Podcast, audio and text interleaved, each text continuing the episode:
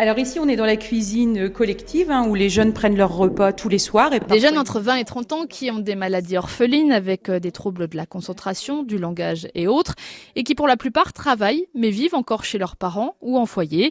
Inconfortable pour Joséphine, la fille de Valérie Sibylle, la responsable de l'association Ondélis qui avait monté il y a 4 ans un restaurant d'insertion, la cantine de Joséphine, pour la faire travailler. Et aujourd'hui, c'est donc la coloc.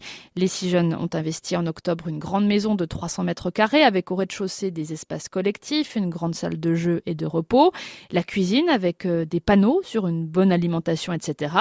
Et puis une buanderie pédagogique. Ils apprennent en fait à utiliser la machine à laver, le sèche-linge, à trier le linge, parce que on estime que c'est important qu'ils aient du linge bien entretenu, bien repassé. Ils doivent effectivement prendre soin d'eux. Dans le hall, une grande table pour des ateliers collectifs sur la vie quotidienne animée par Amandine Raymond, sorte de maîtresse de maison embauchée par Le budget, l'alimentation, mais également la communication, savoir prendre un rendez-vous téléphonique, savoir faire son CV, sa lettre de motivation, le nettoyage, élaborer des menus équilibrés, faire la liste de courses, faire ses courses, payer. L'idée, c'est de les rendre plus autonomes en 2, 3, 4 ans pour avoir ensuite un appartement à eux.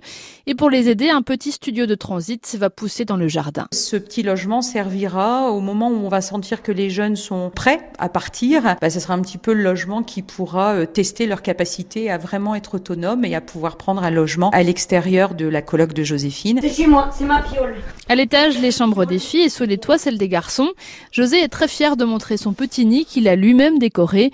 Le jeune homme de 22 ans est ravi d'avoir quitté ses parents. C'est mieux parce que euh, entre guillemets là c'est chez moi, j'ai ma maison, j'ai ma salle de bain personnelle, c'est l'indépendance. Je veux dire on est indépendant, on n'est plus dépendant des parents, on est dépendant de nous-mêmes et puis euh, ça montre aussi aux parents que voilà ils ont plus de soucis à se faire. Pour un moment je referai un retour en arrière. Même enthousiasme chez Joséphine qui est à l'origine de ce projet. Je suis très contente, euh, ça marche très bien. J'apprends le ménage, j'apprends euh, la cuisine, j'apprends à ranger bien ma chambre, ça se passe très bien. Les jeunes repartent quand même le week-end chez leurs parents et les progrès sont flagrants, assure Amandine. Et ils me disent souvent qu'avant ils prenaient pas l'initiative de débarrasser la table ou de nettoyer, de refaire leur lit. Et maintenant en fait c'est quelque chose qu'ils ont acquis et qu'ils reproduisent chez eux donc euh, c'est bénéfique. Un nouveau locataire doit bientôt arriver et Andélis devrait embaucher un nouveau salarié pour la coloc.